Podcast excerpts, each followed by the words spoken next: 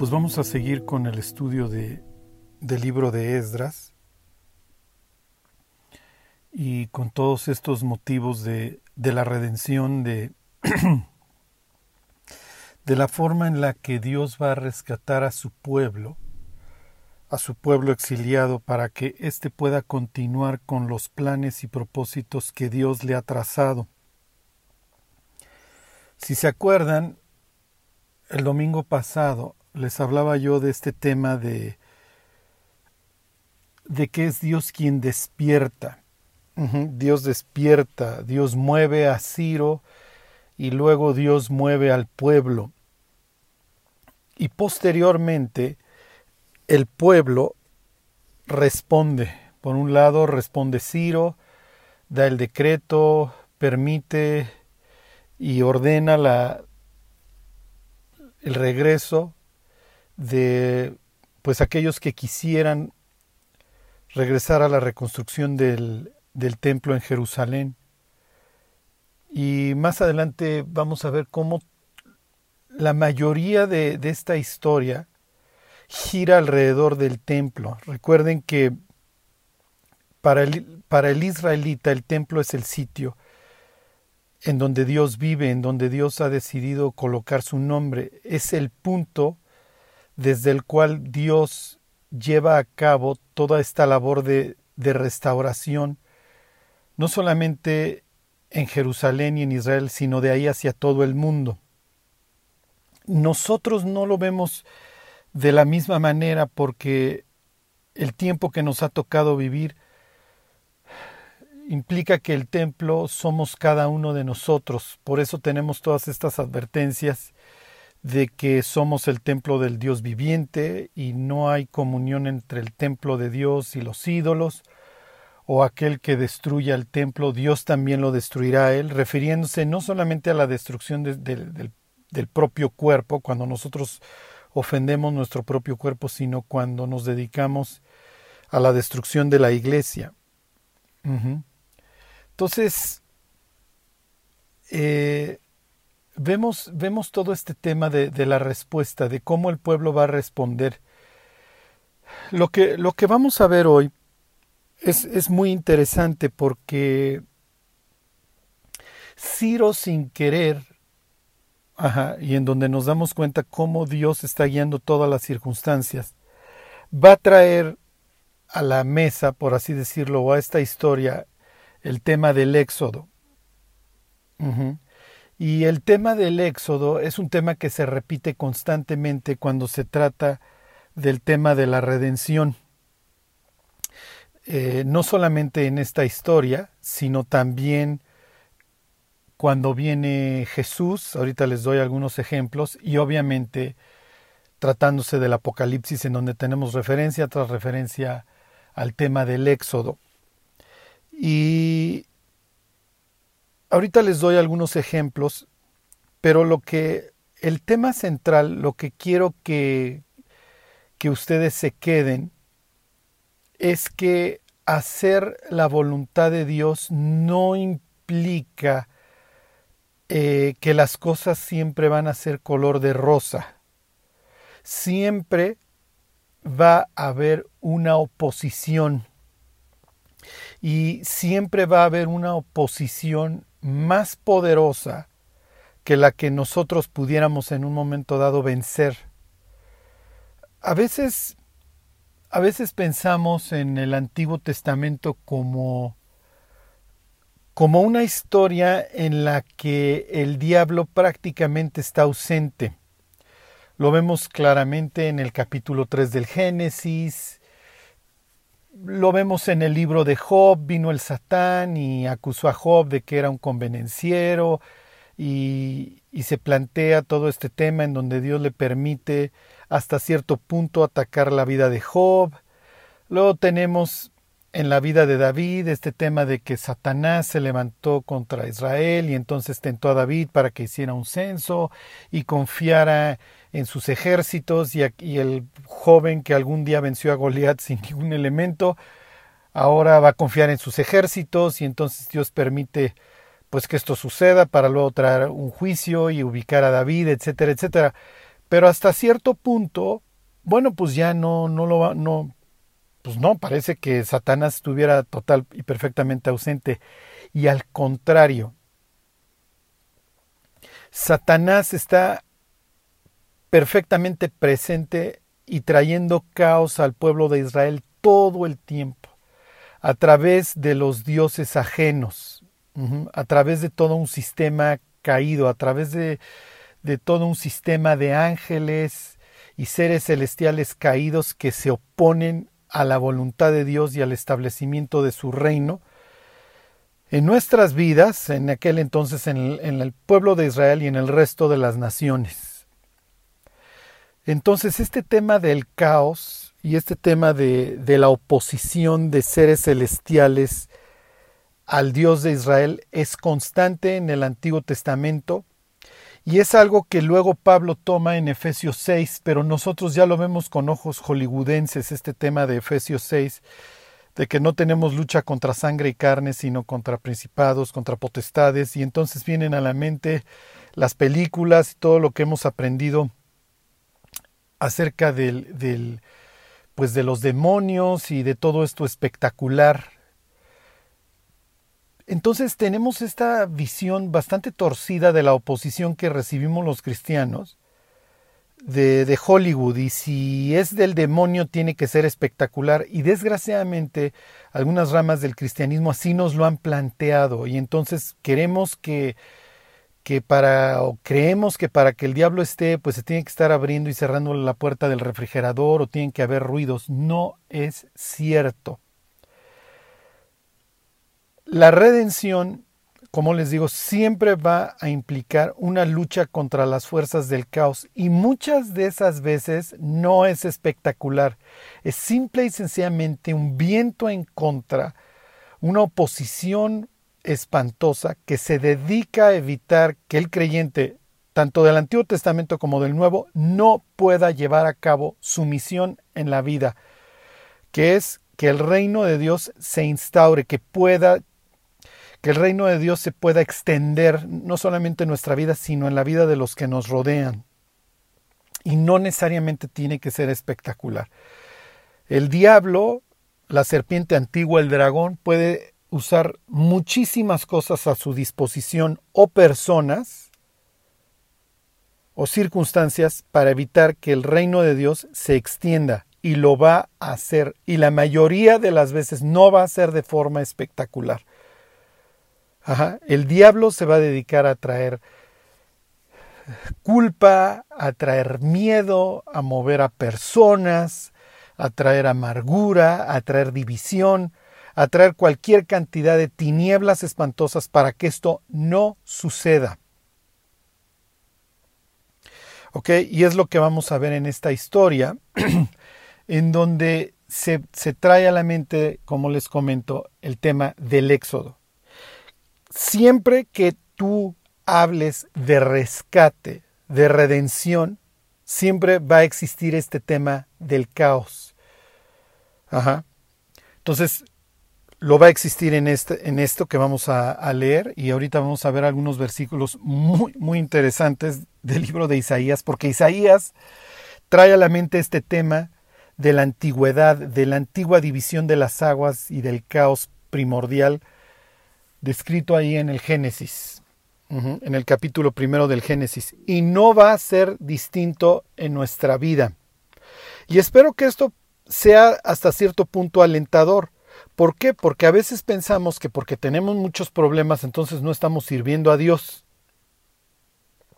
Y eso no es cierto. Los problemas van a ser parte de nuestra vida. Y vamos a pensar que tú le estás rogando a Dios por un trabajo y Dios eventualmente te da el trabajo y ese trabajo está lleno de problemas y llegas a la conclusión, seguramente este no es el trabajo que Dios quería para mí. No es cierto. Si Dios te va a usar en un sitio, es natural que haya problemas. En todos lados va a haber problemas. Entonces, ¿cuál es la receta? La receta va a ser la paciencia, la sabiduría y la perseverancia y entender que hay cosas con las que solamente Dios va a poder tratar. ¿Ok? Que están mucho más allá de nuestras fuerzas. Como diría Pablo, Tuvimos que confiar en Dios que resucita a los muertos, para que nuestra confianza estuviese en Él y no en los hombres. Eso lo dice ahí en el primer capítulo de Segunda de Corintios. Y tuvimos en nosotros sentencia de muerte para que confiásemos no en, no en los hombres, sino no en nosotros, sino en Dios que resucita a los muertos. Entonces piensen en todos estos motivos, o en todas estas referencias que se hacen de Jesús en los evangelios con relación al éxodo. ¿Sí? Eh, nace Jesús, lo vienen a buscar los orientales y ¿qué es lo primero que hace Herodes? Intenta el exterminio. Ahí tienen un motivo del éxodo. Y luego Mateo dice que de Egipto llamé a mi hijo. Esta es una profecía, o bueno, no una profecía, esto es algo que dice Amos refiriéndose al éxodo, pero se lo aplica Mateo a Jesús.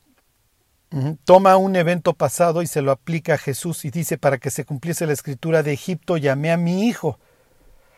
¿Ok? Se le aplica a Jesús.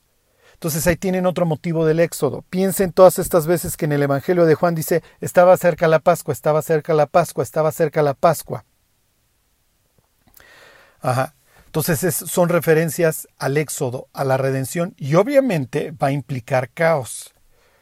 Les pongo otro ejemplo. Jesús está un día echando fuera unos demonios y le dicen, tú por Belcebú echas fuera a los demonios. Y entonces Jesús les dice, ah, sí, ¿y sus hijos por quién? ¿En el nombre de quién o por quién echan fuera a los demonios? Mas si yo, por el dedo de Dios, expulso a los demonios, entonces el reino de Dios ha llegado hasta ustedes. Y esta expresión del dedo de Dios es una expresión del éxodo. Los sacerdotes de Faraón le dicen, cuando Moisés convierte el polvo en piojos, le dicen, mira, esto sí está más allá de nuestro, de nuestro escalafón, esto es dedo de Dios. Entonces Jesús presenta a los sacerdotes como los sacerdotes de Faraón que se oponen al trabajo de Dios. Entonces piensen, para, para un judío de la época, Anás y Caifás ok, son los, son los sacerdotes, pero, pero ellos mataron y movieron todas las cosas para matar a Jesús. Entonces son presentados en su mente como Janes y Jambres que se oponen al trabajo de Dios. Ok, piensen cuando Jesús es descolgado de la cruz, tienes un travesaño y un poste todos todos sangrados, y el Cordero de Dios que está siendo bajado de la cruz. Hay puros motivos del éxodo. Y el éxodo, si recuerdan, implica la redención del caos. Tienes un faraón que se porta como el diablo de forma astuta para el exterminio de una nación que, sea, que ha fructificado y se ha multiplicado. Entonces tienes aquí esta, esta, esta lucha. Luego los israelitas son sacados de Egipto y son llevados a través de qué, si lo recuerdan. Ajá, ¿qué dice el Éxodo? Que Israel, Dios dividió las aguas. Ok, esto es una referencia a Génesis 1. Dios dividió las aguas y ellos pasaron por dónde? Por el abismo. Eso es lo que diría Éxodo 15. Entonces, cuando Dios vaya a traer eh, victorias, avance en nuestra vida, no va a ser de forma distinta. Vamos a tener que ser perseverantes y oponernos a las fuerzas del caos. No en nuestra fuerza, sino en la fuerza de Dios. Y lo mismo sucederá, el mismo motivo. Cada vez que Dios redime y alcanza cosas, lo hace oponiéndose a las fuerzas del caos. Ok. Entonces, ahora sí, si tienen su Biblia, vámonos al libro de Esdras. Y luego vamos, ya saben, a estos capítulos entre 40 y el 66 del libro de Isaías. ¿Ok? Que tienen estos, estos temas de Dios como el Creador y Dios como el Redentor, entre otras cosas. Bueno, entonces, el, mismo reto que, que tuvieron en su momento los personajes que nos cuenta esta historia, ¿se acuerdan en la época axial? El mismo reto vamos a tener nosotros.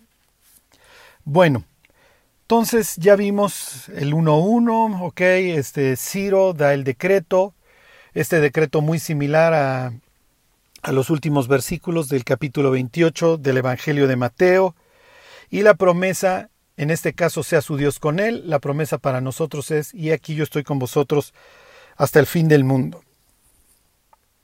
Ok, entonces Esdras 1.5.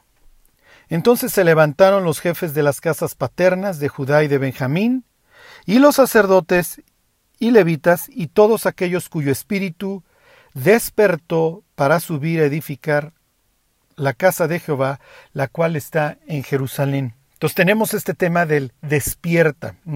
El verbo es ur. Y ahorita lo, veremos la raíz, cómo se utiliza también en Isaías. Ok, entonces tenemos este tema de que las personas respondieron. Y lo mismo, el mismo verbo, este verbo de Ur, lo vamos a encontrar 18 años después de este evento que ahorita estamos leyendo en el, en el, en el libro de Ageo, en la profecía de Ageo, en donde vuelve a instar al pueblo a que se despierte. ¿Por qué? Porque arrancaron, empezaron a avanzar e inmediatamente vino una cantidad de tormentas que los hicieron detenerse. Acuérdense, viaje, oposición y triunfo. ¿Ok? Si tú decides que vas a leer la Biblia todos los días, espera oposición. Te va a dar sueño, te va a sonar el teléfono, te va a llegar un, te va a venir una ocupación diaria que no te lo va a permitir. Si tú decides voy a orar tanto tiempo al día, espera lo peor. Peor, si decides voy a hacer un grupo de oración, olvídate. Y espera que el diablo traiga rivalidades, divisiones, etcétera. ¿Para qué? Para que no te puedas reunir alrededor del trono de Dios y levantar incienso. Recuerdo que hace ya muchos años unas personas decidieron hacer un grupo de oración en la iglesia y entonces me dijeron, Charlie, vamos a hacer un grupo de oración. Lo primero que les dije es, esperen oposición. Se reunieron a orar y al, siguiente día o dentro de los siguientes tres días a una persona ya la estaban asaltando. Un asalto así como cualquier otro, espantoso. Ajá. Entonces, esto es parte de cada vez que nosotros decidamos extender el reino de Dios, tenemos que esperar oposición por un lado y por el otro lado que Dios abra que Dios abra el mar, que Dios venza el caos para que podamos pasar. ¿Qué es lo único que nos queda? Como les digo, ser pacientes y ser perseverantes y diligentes. Pero al dragón que se opone no lo podemos vencer nosotros. Ahí es donde tenemos que esperar que Dios haga las cosas y confiar en Él. Lo que nos va a contar el libro de Esdras es que los judíos van a empezar a vencer la, oposición y cuando se ponga muy dura se van a detener. Se van a detener, eso es lo que nos va a contar el libro de Esdras y por eso es que nos va dando los tiempos que a veces son bastante extraños en el libro de Esdras. Ya lo veremos en el capítulo 4, pero bueno, al fin y al cabo nos da los puntos de tiempo para que veamos el tiempo que muchas veces la obra quedó detenida. Y en este sentido, lo que yo quiero que se lleven es no se detengan, confíen en Dios. Ok, entonces viene esta respuesta, versículo 6, y todos los que estaban, perdón, les, les leo la referencia al Éxodo, eh, que está en el 1.4. Dice, todo aquel que haya quedado en cualquier lugar donde more, ayúdenle los hombres de su lugar con plata, oro, bienes y ganados, además de ofrendas voluntarias para la casa de Dios, la cual está en Jerusalén. Entonces, si recuerdan, esta es una referencia al Éxodo, en el sentido de que los egipcios, cuando los judíos salen, les dan mucha riqueza. Lo mismo sucede aquí. Ciro tal vez no lo sabe, pero le está ordenando a los vecinos que los ayuden. Ok, y ahora sí, versículo 6. Y todos los que estaban en sus alrededores les ayudaron con plata y oro, con bienes y ganado, y con cosas preciosas, además de todo lo que se ofreció voluntariamente. Entonces, ¿qué es lo que sucede? Que al igual que en el Éxodo, los judíos que están regresando a Jerusalén están siendo ayudados por las personas de alrededor. ¿Ok? ¿Qué quiere decir? Que habrá personas que no se van a oponer, al contrario, si tú quieres servir a tu Dios, es más, hazlo y te presto mi oficina para que se reúnan a orar, ustedes los cristianos oren por mi empresa, etc. ¿Ok? Y esto a veces puede hacernos pensar, no, bueno, es que pues esto es de Dios porque todas las puertas se están abriendo y no hay ninguna oposición. Y luego cuando viene la tormenta pensar, no, pues tal vez no era de Dios. ¿Ok? Entonces aquí lo que está haciendo el libro de Esdras es traer a colación el libro del Éxodo y el libro del Éxodo, que es lo que va, qué, qué, qué es lo que va a narrar después. Una serie de acontecimientos adversos. No hay agua, no hay pan, eh, están los amalecitas en el desierto que ya me hirieron la retaguardia y me agarraron cansado. Y más adelante me voy a encontrar con los hijos de los ángeles y las mujeres, me encuentro con los nefilim y entonces no quiero entrar a conquistar la tierra prometida. Y hay divisiones y por qué no nos regresamos y por qué no matamos a Moisés. Y hay gentes que se oponen, se acuerdan al liderazgo de Dios y, y consecuentemente de Moisés y entre ellos la, misma Miriam y Aarón, que ya entraron en la grilla y tienes estas divisiones. Entonces, acuérdense, no, no, va a ser color de rosa. Ok, versículo 7.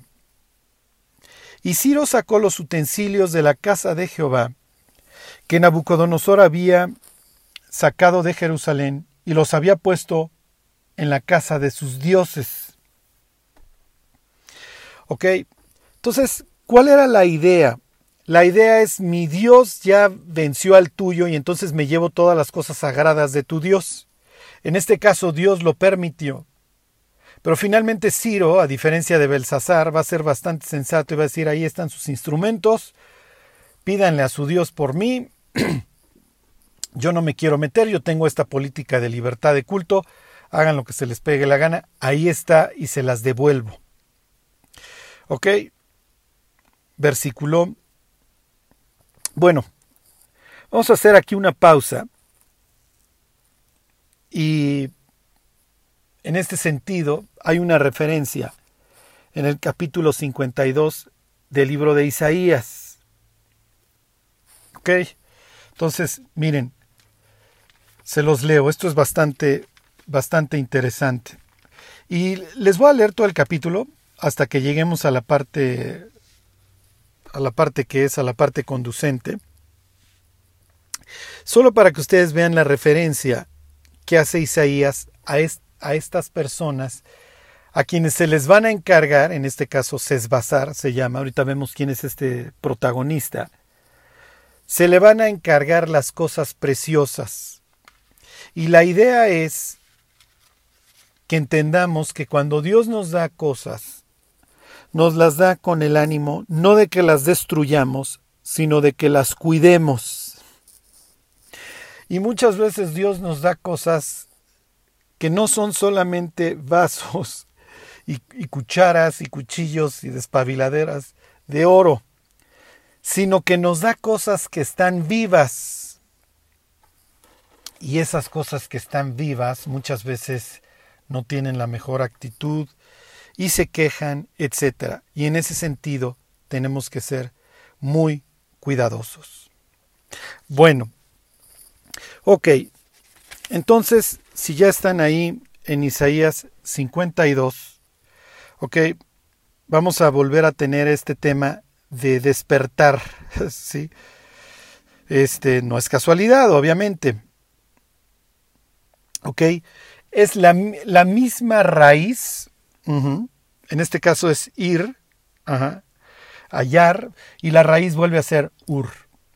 La misma raíz, la, palabra que encontramos en Esdras capítulo 1, bueno, la misma raíz la encontramos en Isaías 52. ¿Ok? Y entonces dice ahí, despierta, despierta, vístete de poder, oh Sión, vístete tu ropa hermosa, oh Jerusalén, ciudad santa, porque nunca más vendrá a ti incircunciso ni inmundo. ¿Ok? Esta es una profecía que se cumple hasta el Apocalipsis, ¿ok? Entonces, este, De hecho, ¿se acuerdan de Apocalipsis 22, 14? Bienaventurados los que lavan sus ropas para entrar por las puertas en la ciudad, mas los perros estarán fuera, etcétera, etcétera. Pero, bueno, Charlie, entonces, ¿por qué se las dice Isaías a estos que vienen regresando? Esto es típico porque porque te estoy dando una profecía a futuro, pero también te estoy diciendo lo que yo espero en este momento. Que ustedes puedan hacer que puedan hacer de Jerusalén una ciudad santa. ¿Ok? En donde ustedes se esfuercen por mantener un estándar espiritual. Y con esto no me refiero desde un punto de vista presumido, sí, o soberbio, sino de que realmente la gente pueda vivir lo que predica en esta ciudad. ¿Qué es lo que ellos van a encontrar cuando regresen? Se van a encontrar mucha oposición de quiénes? De las personas que ya viven ahí y que, como nos lo va a contar la historia, se estuvieron mezclando con el resto de las naciones, con muchos deportados, con muchos samaritanos. Y esta no es la idea, acuérdense. Ajá. La misma orden que nosotros tenemos de no os unáis en yugo desigual con los incrédulos, la tenían ellos. ¿Cuál es el tema? Vuelve a ser el tema de la identidad. Ustedes son el pueblo de Dios, ustedes tienen que reactivar el templo y tienen que mantener una pureza espiritual. Si el extranjero se quiere volver judío y quiere compartir con ustedes, perfecto, pero que se convierta. Pero no se me vayan a ser amigos del mundo, porque la amistad con el mundo es enemistad contra Dios. Ok, versículo 2, sacúdete el polvo, levántate y siéntate Jerusalén, suelta las ataduras de tu cuello, cautiva hija de Sión. Entonces, piensen en este caso en todo lo que estuvimos viendo en el libro de lamentaciones. Por eso es que tenemos este motivo de levántate, ¿se acuerdan? Ya levántate porque estás postrado. Ok, versículo 3, porque así dice Jehová, de balde fuisteis vendidos, por tanto, sin dinero seréis rescatados. Los vendí por nada y de la misma manera los voy a regresar.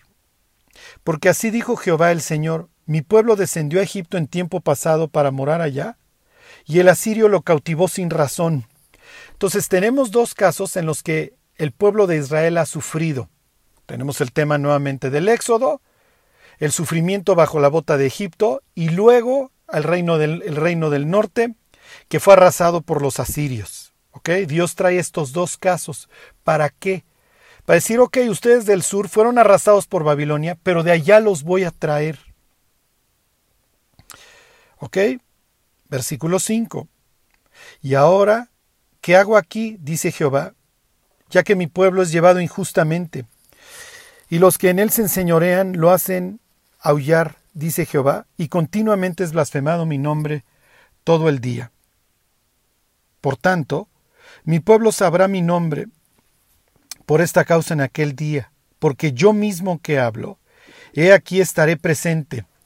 Nuevamente tenemos el tema de sea su Dios con él, y es un tema que va a repetir Ageo para los deportados, yo estoy con vosotros.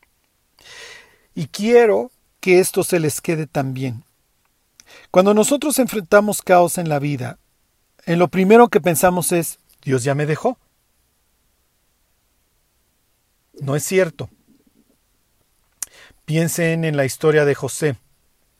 José es vendido por sus hermanos, pero ¿qué nos dice el Génesis? Pero Jehová estaba con él. Ok, la esposa de Potifar lo mete en problemas al grado que llega a la cárcel pero Jehová estaba con él. ¿Ok? Y este es el mensaje a los deportados. Yo estoy con ustedes. Es lo que dice aquí en Isaías. He aquí, estaré presente. La única persona que ama a Dios y que ha enfrentado el caos sin Dios es Jesús. Y le estoy diciendo una cosa espantosa. Jesús dice, mi padre no me ha dejado. Y luego que grita desde la cruz, ¿por qué me has abandonado?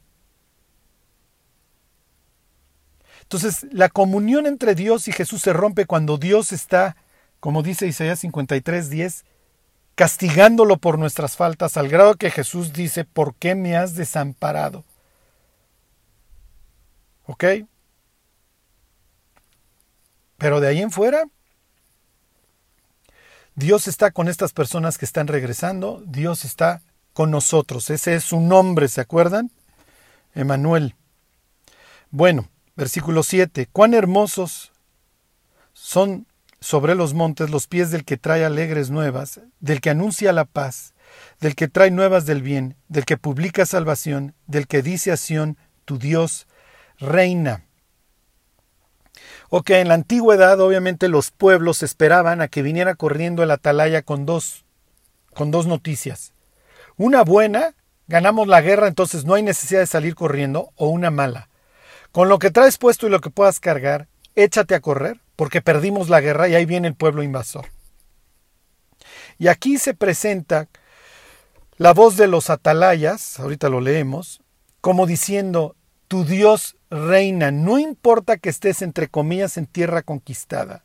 Dios está por encima de Ciro y luego estará por encima de Cambises y de Darío y de Jerjes y de Artajerjes. Dios está por encima de cualquier reino.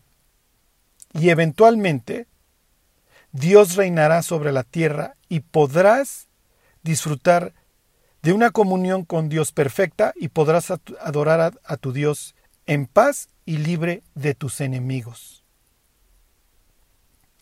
Cuando nace Juan el Bautista, su papá Zacarías es lo que dice. Ya vamos a poder adorar a Dios sin miedo.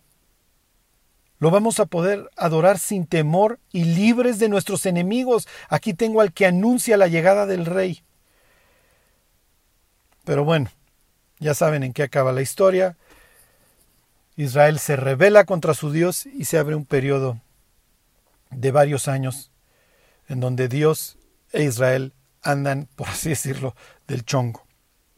Pero bueno, entonces dice versículo 8, voz de tus atalayas, alzarán la voz juntamente, darán voces de júbilo, porque ojo a ojo verán a Jehová, perdón, verán que Jehová vuelve a traer a Sión.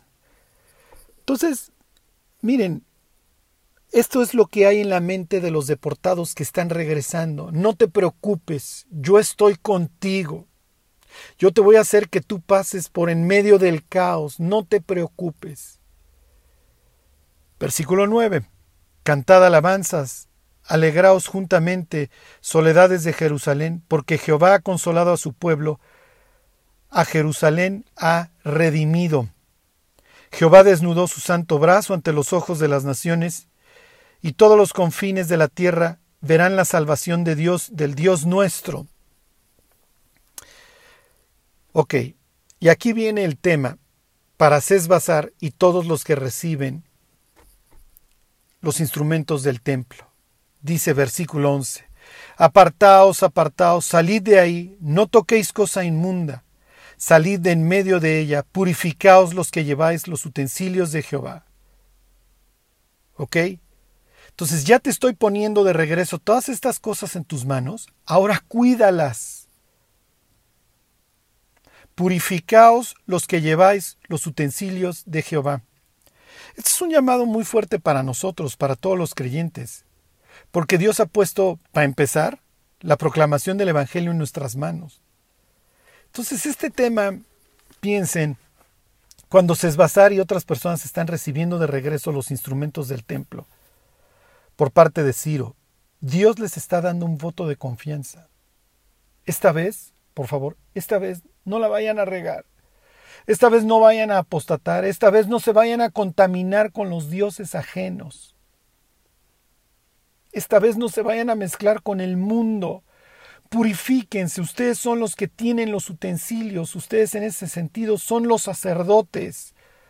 Ustedes son los que van a hacer que Dios y el mundo se encuentren. Leví quiere decir unión, ¿se acuerdan? Entonces Dios ha puesto su evangelio, sus buenas noticias, por así decirlo, la construcción del templo, en nuestras manos. Hay que purificarnos. Nosotros no podemos regirnos por los principios del mundo. Esto es lo que está diciendo Isaías. Fíjense, versículo 12. Vuelve a haber una referencia al Éxodo, pero esta vez es distinto. Dice, porque no saldréis apresurados, ni iréis huyendo, porque Jehová irá delante de vosotros, y os congregará el Dios de Israel. A diferencia del Éxodo en donde salieron por piernas, esta vez no. Esta vez no van a tener que ir apresurados, esta vez no van a salir huyendo, esta vez va a ir Dios delante de ustedes y el que los va a juntar allá en la tierra, en la tierra de, de Judá, es el propio Dios. ¿Ok? Entonces, no tengan miedo. Y luego, fíjense, la referencia al siervo de Dios, que como les decía la última vez, a veces hace referencia al pueblo, a veces hace referencia a un sujeto en particular. Fíjense cómo Dios va a mezclar este tema de la redención con su siervo, pero además un siervo sufriente. Esto es bastante extraño.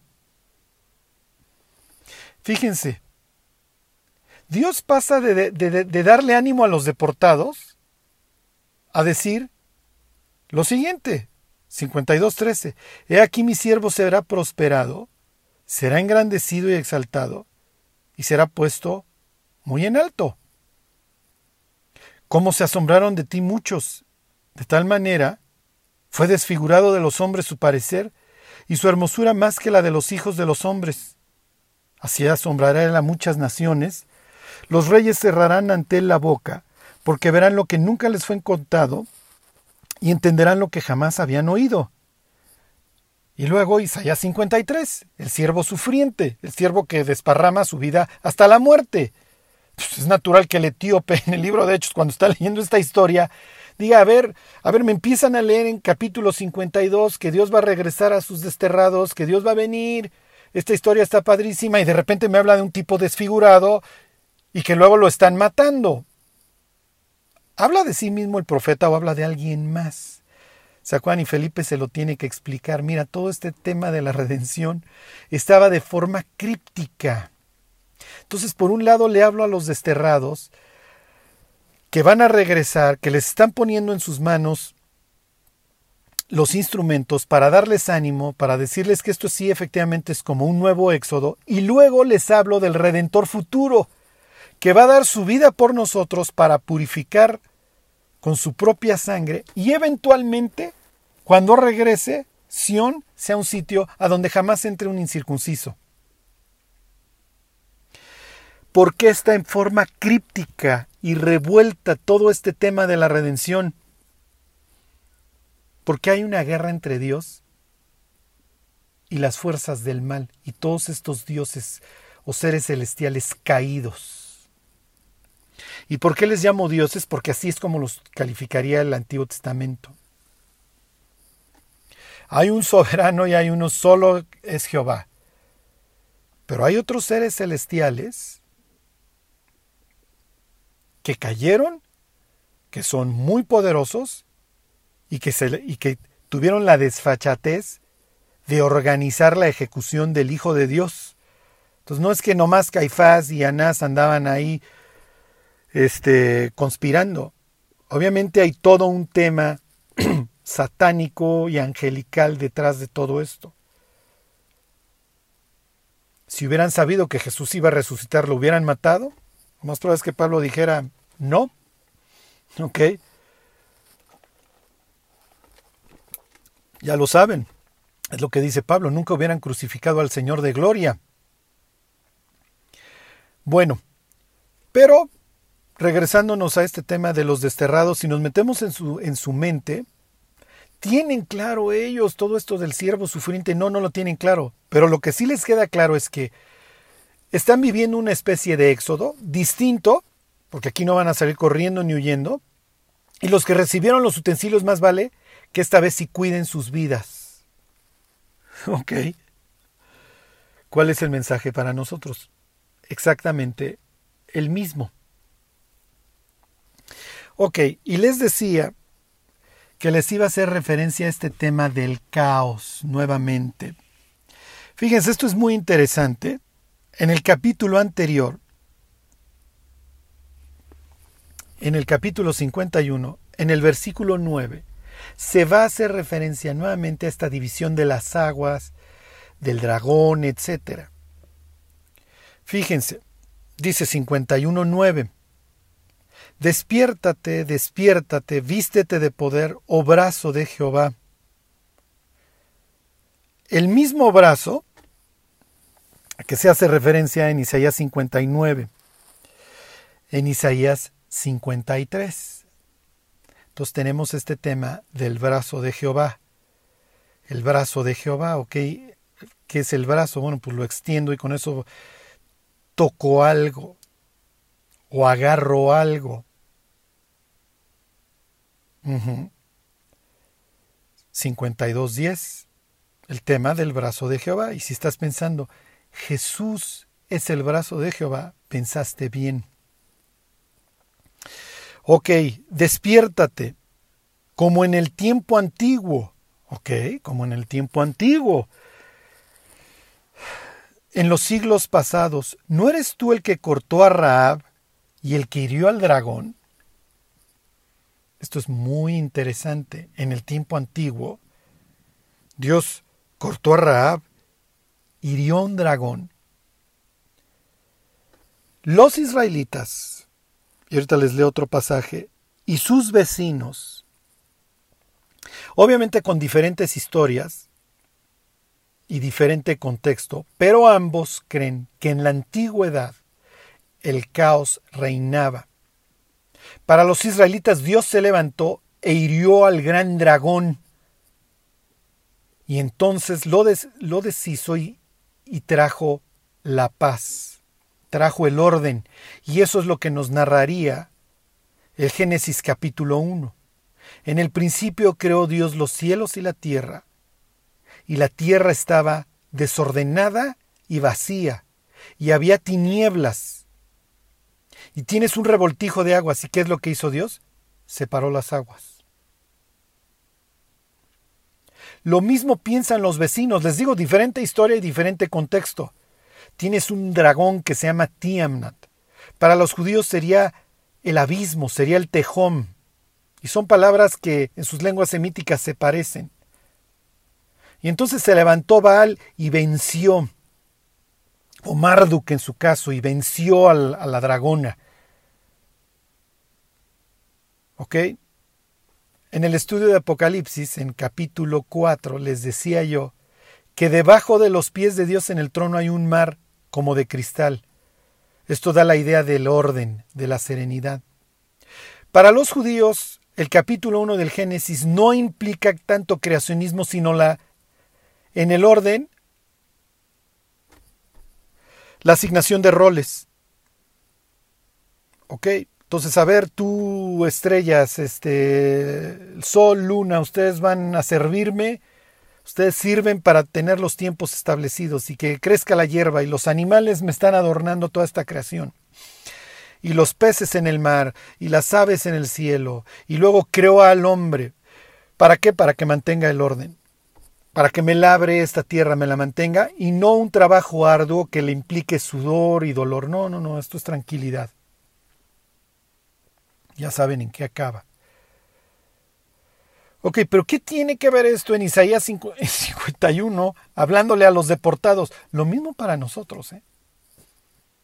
Dios es el que vence a las fuerzas demoníacas y satánicas y celestiales que se mueven en las regiones celestes en nuestra contra y de que va a haber oposición, la va a haber, pero Dios es superior a ellas. ¿Qué es lo que está diciendo aquí Isaías 51? Dios, ponte a nuestro favor, ponte a nuestro favor, pósate sobre ese caos como lo hiciste en la antigüedad y ordénalo. Y cada uno de ustedes conoce sus pesares, sus pruebas y el caos que están enfrentando. Y luego tenemos el tema al Éxodo, versículo 10. ¿No eres tú el que secó el mar, las aguas del gran abismo? Éxodo 15. El que transformó en camino las profundidades del mar para que pasaran los redimidos. Entonces acuérdense, esta idea de la redención, de la restauración, siempre, siempre va a estar acompañada de un tema de caos. Cuando se avanza el reino de Dios siempre hay oposición, ya sea en la antigüedad, desde el Génesis capítulo 1, ya sea en el Éxodo, ya sea en este regreso del que estamos estudiando, ya sea en los Evangelios o ya sea en los últimos tiempos en el Apocalipsis. En donde se levanta el diablo, por ejemplo, piensen, el dragón le da su autoridad a la bestia y tienes un falso profeta y tienes todo eso generando un conflicto en contra de las fuerzas de Dios, al grado que en capítulo 16 de Apocalipsis tienes ya la conspiración final, así de que vamos a juntarnos todos los reinos de la tierra y esperamos a Dios en su tierra, y ahí le alzamos las bayonetas y nos vamos a dar con todo. Versículo 11. Ciertamente volverán los redimidos de Jehová, volverá nación cantando, y gozo perpetuo sobre sus cabezas tendrán, gozo y alegría, y el dolor y el gemido huirán. Entonces esto es lo que yo quería que hoy estudiáramos, que hoy viéramos este tema del Éxodo. ¿Por qué hace referencia al Éxodo el libro de Esdras? Porque la redención siempre va a implicar la lucha contra las fuerzas satánicas. Les leo Salmo 74, les pongo este ejemplo y terminamos. Fíjense, Isaías eh, perdón, Salmo 74, 12. Pero Dios es mi rey desde tiempo antiguo, el que obra salvación en medio de la tierra. Dividiste el mar con tu poder. Okay. Ahí tienen otra vez la división de las aguas, tanto de Génesis 1 como de Éxodo 14. Quebrantaste cabezas de monstruos en las aguas, magullaste las cabezas de Leviatán y lo diste por comida a los moradores de la tierra. Ahí tiene nuevamente este tema de la destrucción de las fuerzas del caos, de los dioses que se oponen al Dios de Israel. Versículo 15. Abriste la fuente y el río, secaste ríos impetuosos, y aquí tenemos el tema a la creación. Tuyo es el día, tuya también es la noche. Tú estableciste la luna y el sol. Tú fijaste todos los términos de la tierra, el verano y el invierno. Tú los formaste. Esto es lo que hay en la mente de los deportados que regresan. Este es un éxodo, no igual que el pasado, esta vez nos salimos corriendo, pero seguramente vamos a enfrentar caos. Y eso va a tener un efecto en nosotros. O nos replegamos o entendemos que las puertas del infierno no van a prevalecer y que Dios va a ser el que nos abra brecha y el que nuevamente venza al gran dragón. Cada uno sabe el pesar de su corazón y el caos que está experimentando. ¿Qué hay que hacer? Ser pacientes, ser diligentes y rogarle a Dios que se pose sobre ese caos. Que Dios los bendiga. Y se alegró el pueblo por haber contribuido voluntariamente, porque de todo corazón ofrecieron a Jehová. Primera de Crónicas 29:9. Si deseas ofrendar para nuestro trabajo misionero, te invitamos a que des clic en el enlace que estamos dejando en la descripción de nuestras redes sociales. Ve y sé bendición. Gracias.